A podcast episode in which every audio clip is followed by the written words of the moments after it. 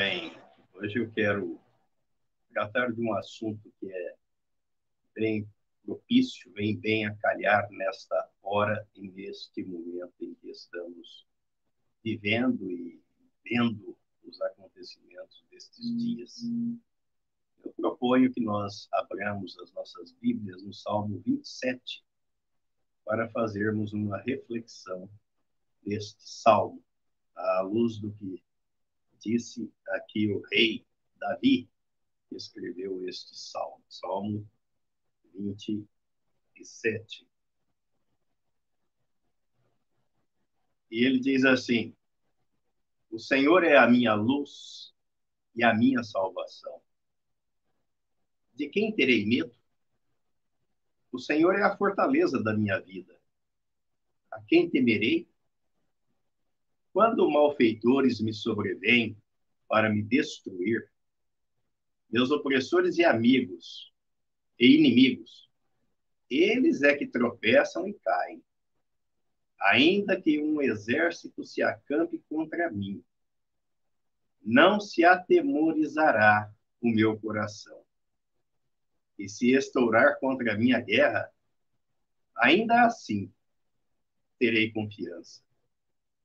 Uma coisa peço ao Senhor, e a buscarei, que eu possa morar na casa do Senhor todos os dias da minha vida, para contemplar a beleza do Senhor e meditar no seu templo. Pois no dia da adversidade, ele me ocultará no seu pavilhão, no recôndito do seu tabernáculo me acolherá. Elevar-me-á sobre uma rocha. Agora será exaltada a minha cabeça acima dos inimigos que me cercam. No seu tabernáculo oferecerei sacrifício de júbilo. Cantarei e salmodiarei ao Senhor. Ouve, Senhor, a minha voz. Eu clamo Compadece-te de mim e responde-me. Ao meu coração me ocorre, buscai a minha presença. Buscarei, pois, Senhor, a tua presença. Não me escondas, Senhor, a tua face. Não rejeites com ira o teu servo. Tu és o meu auxílio. Não me recuses nem me desampares, ó Deus da minha salvação. Porque se meu pai e minha mãe me desampararem, o Senhor me acolherá. Ensina-me, Senhor, o teu caminho e guia-me por vereda plana, por causa dos que me espreitam. Não me deixes à vontade dos meus adversários pois contra mim se levantam falsas testemunhas e os que só respiram crueldade. Eu creio que verei a bondade do Senhor na terra dos viventes. Espera pelo Senhor. Tem bom ânimo e fortifique-se o teu coração. Espera, pois, pelo Senhor. Então, baseado no que salmista disse aqui, a nossa reflexão vai estar em cima desse ponto. Bom ânimo para espantar o desânimo. É o que ele diz exatamente no versículo, no último versículo, no versículo 14. Espera pelo Senhor. Tem bom ânimo e fortifique-se o teu coração. Espera, pois, pelo Senhor. O salmista nos oferece aqui três vitaminas espirituais para superar as dificuldades da vida. Neste versículo 14. Esperar, animar-se e fortalecer-se esperar no Senhor. Ter bom ânimo no Senhor. e fortalecer-se no Senhor. Como diz o apóstolo Paulo na carta aos Efésios, no capítulo 6, né? Quanto mais seres fortalecidos com a força do seu poder, do poder de Deus. O desânimo diante dos problemas e das dificuldades da vida, o desânimo consegue roubar a esperança e enfraquecer o coração. Porém, aquele que espera no Senhor tem o seu coração fortalecido pelas promessas de Deus. Por isso, a primeira coisa que Jesus dizia para espantar o desânimo diante das aflições do povo era isso. Vamos ver aqui, Mateus capítulo 9, versículo 2. E eis que lhe trouxeram um paralítico deitado num leito. Vendo-lhes a fé, Jesus disse ao paralítico: Tem bom ânimo, filho. Estão perdoados os teus pecados. Tem bom ânimo para combater o desânimo. E no versículo 22 desse mesmo texto, Mateus capítulo 9, e Jesus voltando-se e vendo-a, disse: Tem bom ânimo, filha, a tua fé te salvou. E desde aquele, aquele instante a mulher ficou sã. Ainda no Evangelho escrito por Marcos, no capítulo 6, versículos 49 e 50. Eles, porém, vendo andar sobre o mar, pensaram tratar-se de um fantasma e gritaram, pois todos ficaram aterrados à vista dele. Mas logo lhes falou e disse: Tem de bom ânimo. Sou eu. Não temais. Algumas versões traduzem bom ânimo por seja forte. Tenha bom ânimo por seja forte. Ou tenha bom ânimo por tenha coragem. A confiança estampada pelo salmista no texto que lemos, Salmo 27, é de que nas mãos de Yahvé, o Senhor, estão o nosso passado, presente e futuro. Aquele que o ama obedecerá à sua palavra, terá certeza da sua proteção e poderá repetir com coragem e proclamação daquilo que disse o apóstolo Paulo na carta aos Romanos, no capítulo 8, versículo 31. Se Deus é por nós, quem será contra nós? Ou ainda, quando ele escreveu aos Filipenses, capítulo 4, versículo 13, ele diz: Tudo posso naquele que me fortalece. Neste salmo, Salmo 27, versículo 1, o salmista está dizendo: O Senhor é a minha luz e a minha salvação. De quem terei medo? O Senhor é a fortaleza da minha vida. A quem temerei? Ao dizer que o Senhor é a minha luz, o salmista utiliza uma figura de linguagem para explicar que a luz dissipa as trevas. A luz simboliza tudo que deriva da verdade e do amor. As mais belas virtudes, o poder e a alegria de vitalidade. O poder das forças do mal não é ignorado, mas ele está subjugado pela luz divina, pela luz de Yahvé, Javé em hebraico, pela luz de Deus em português. Mesmo que, mesmo que nossa vida na terra se extinga, é o Senhor quem garante vida perene à alma fiel. Aí no versículo 2, ele diz: Quando malfeitores me sobrevêm para me destruir, meus opressores e inimigos, eles é que tropeçam e caem. A tradução feita do hebraico aqui desse versículo dá a ideia de alguém sendo atacado por uma alcateia de lobos vorazes para dilacerar a carne da presa, conforme a versão King James. Por isso, Davi, iluminado por Deus, afirma que os filhos de Deus jamais serão devorados pelo inimigo.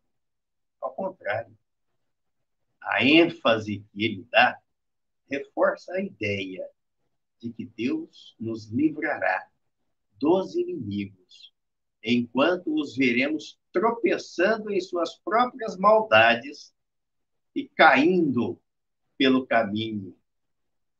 O Senhor, além de ser luz, a luz que nos conduz, ele é também a fortaleza que nos ampara, é o refúgio que nos abriga, rechaça e aniquila os perseguidores.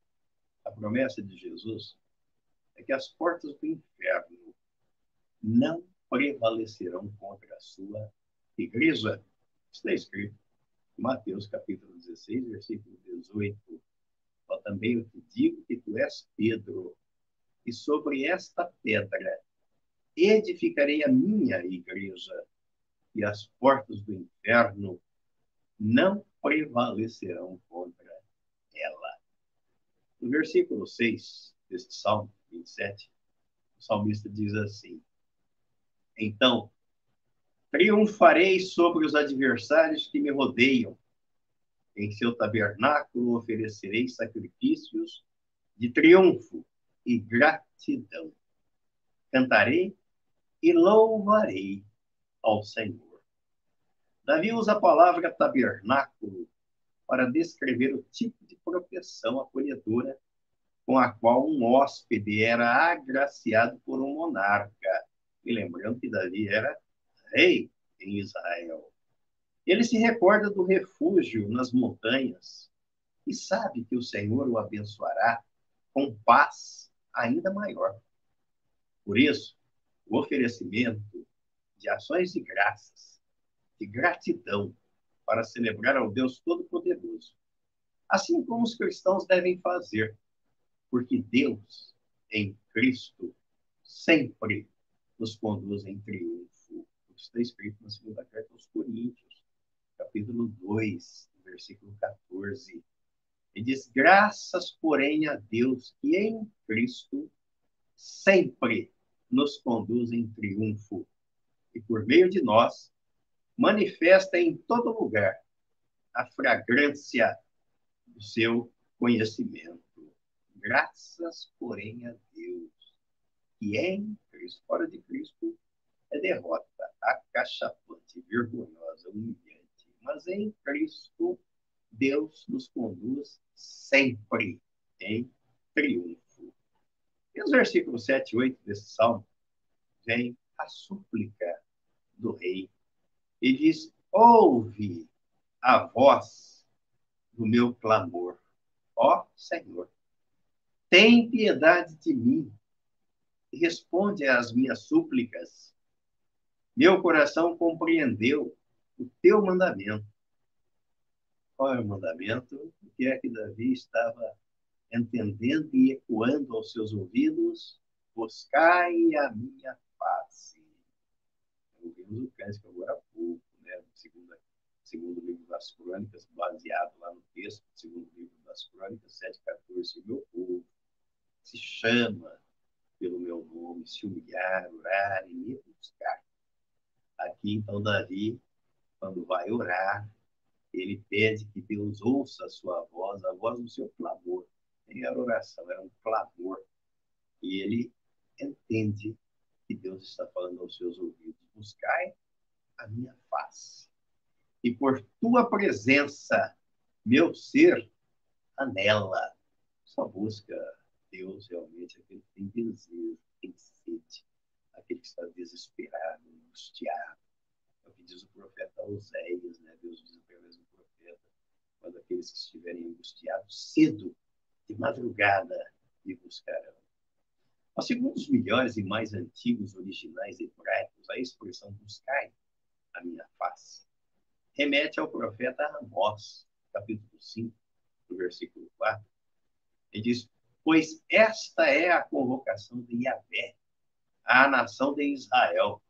Buscai-me e vivei. Quem não busca a Deus caminha para o matador. Aliás, de acordo com a teologia bíblica, quem não busca a Deus nasce morto para Deus, vive morto para Deus e caminha morto para Deus, para o lado de fogo. Por isso que Deus enviou Jesus a este mundo para nos dar vida. Buscai a minha face e vivei. Olha só, livro do profeta Amós. Por quê? Porque em Deus está a vida, a vida de Cristo, a vida que ele propôs lá no livro de Deuteronômio 30, 19. Os céus e a terra eu tomo hoje por testemunhas contra vós, que propus a vida e a morte, a bênção e a maldição. Escolhe, pois, a vida para que vivas tu e a tua descendência. A vida é Cristo, a bênção é Cristo. Crendo na obra consumada por Cristo na cruz, de que fomos atraídos no corpo dele, morremos no corpo dele para o pecado, nascemos para Deus e ganhamos vida espiritual. O que Jesus disse no capítulo 5 de João, né, versículo 24, chegou a hora em que todo aquele que ouve a minha voz, ele nasceu de novo, saiu da morte para a vida. No capítulo 5, versículo 24. Vamos ler o texto aqui para não ficar apenas mencionando.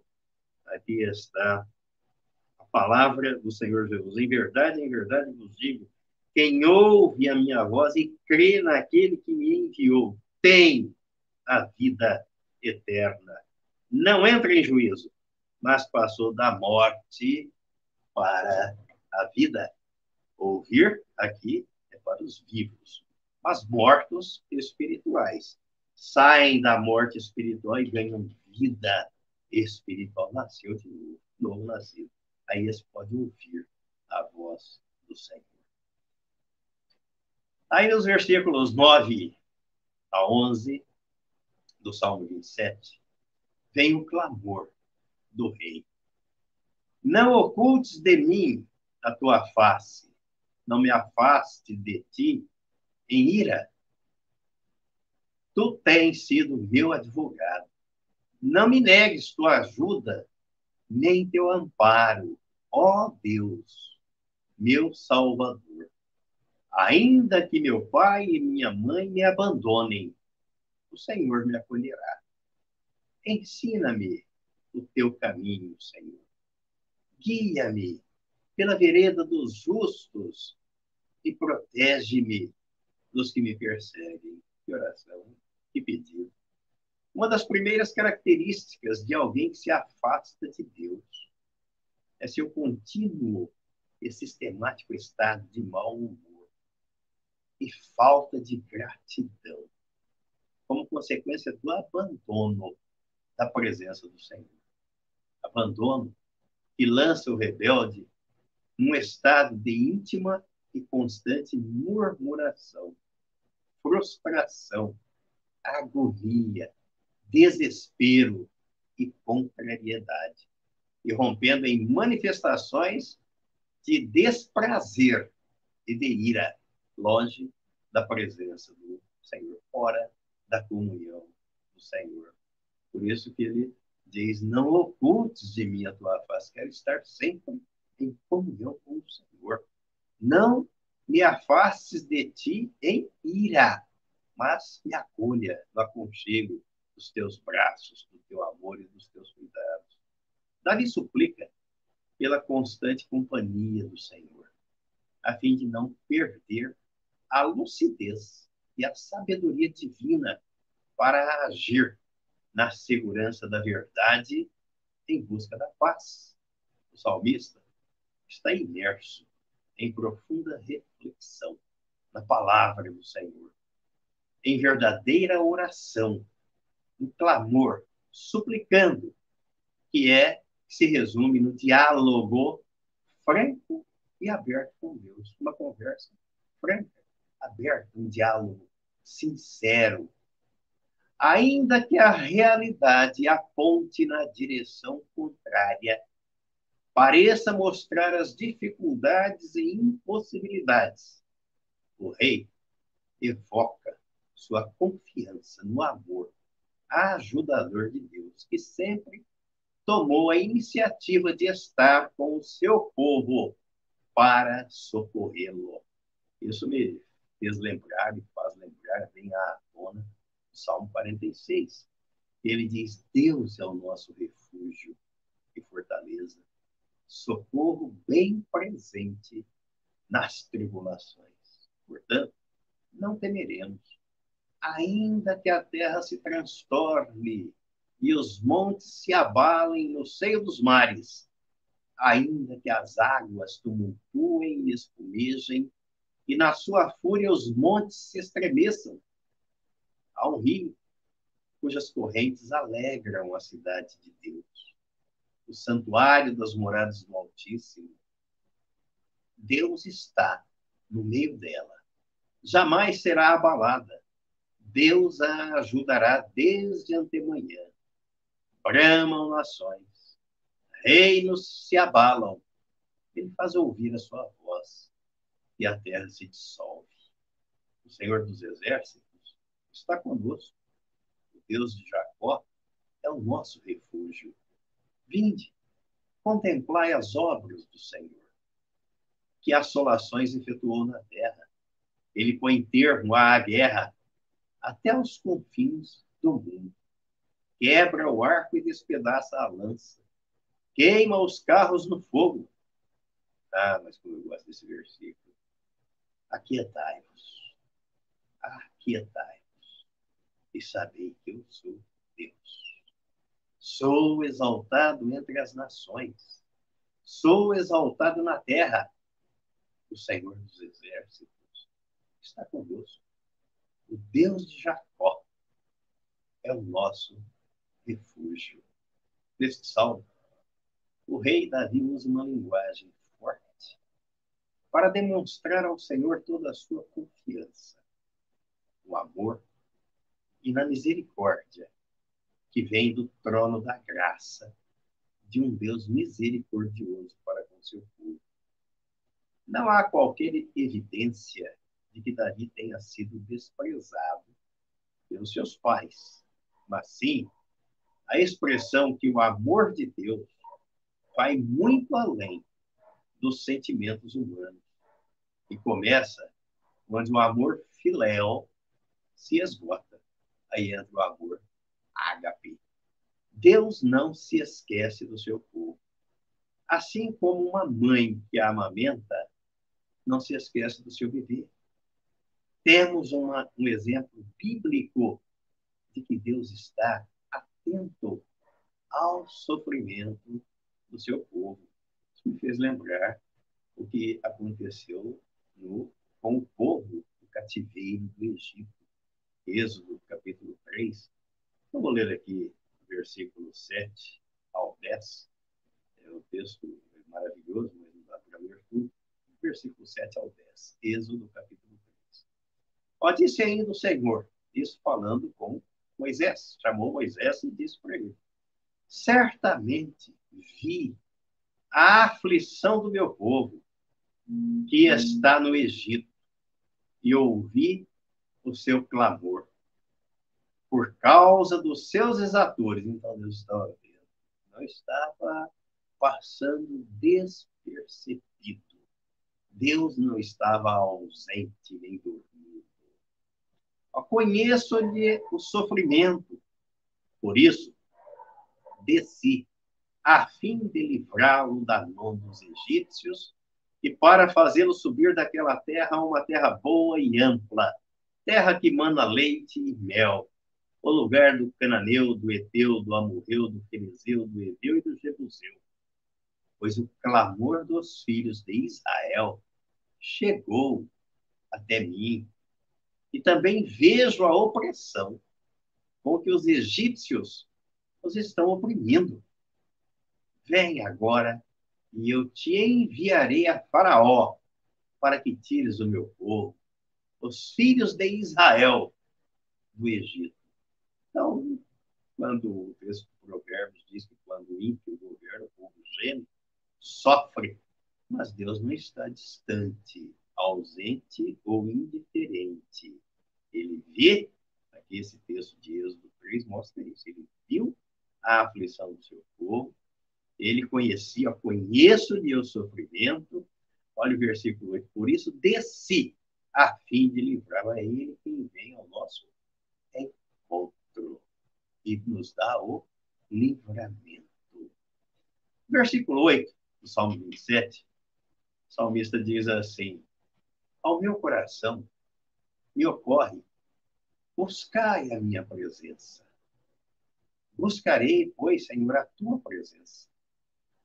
Isso nos ensina que Davi não se tornou apenas um adorador que busca a presença de Deus, mas também um seguidor, um discípulo e peregrino que se compromete a seguir o caminho. E quando ele diz aqui, é, ao meu coração me ocorre buscar a minha presença, buscarei, pois, Senhor, a tua presença para seguir. E para nós, cristãos, o caminho é Cristo, ao longo do qual, dessa caminhada em Cristo, mesmo estando em Cristo, encontramos obstáculos e resistências dos inimigos. Mas na oração, o salmista não pede conforto, ele pede progresso. Os inimigos estão representados pelos que nos perseguem ou que nos espreitam. Mas para isso devemos estar vigilantes, assim como a igreja de Atos orou, pedindo para que Deus desse, criasse oportunidades de evangelização, de anunciar a palavra, que abrisse portas para a evangelização. Assim devemos estar vigilantes em oração, orando em todo tempo, porque os dias são maus. Conclusão: o bom ânimo é o antídoto para espantar o desânimo. O bom ânimo é o remédio para vencer o medo, para superar os, os desafios e as dificuldades deste mundo tenebroso. Aí eu quero finalizar com o que está escrito aqui na primeira carta de Pedro. Pedro, primeira carta, capítulo 3. Capítulo 3. Versículo 8 ao versículo 12, que diz assim: Finalmente, sede todos de igual ânimo, compadecidos, fraternalmente amigos, misericordiosos, humildes, não pagando mal por mal ou injúria por injúria. Antes, pelo contrário, bem dizendo, pois para isto mesmo fostes chamados, a fim de receberdes bênção por herança, pois quem quer amar a vida e ver dias felizes, refreie a língua do mal e evite que os seus lábios falem dolosamente. Aparte-se do mal, pratique o que é bom, busque a paz e empenhe-se por alcançá-la, porque os olhos do Senhor repousam sobre os justos e os seus ouvidos estão atentos às suas súplicas. Mas o rosto do Senhor está contra aqueles que praticam. Que o Senhor, a sua infinita graça e misericórdia, nos dê sempre o bom ânimo para espantarmos o desânimo. Em nome de Jesus. Amém e amém.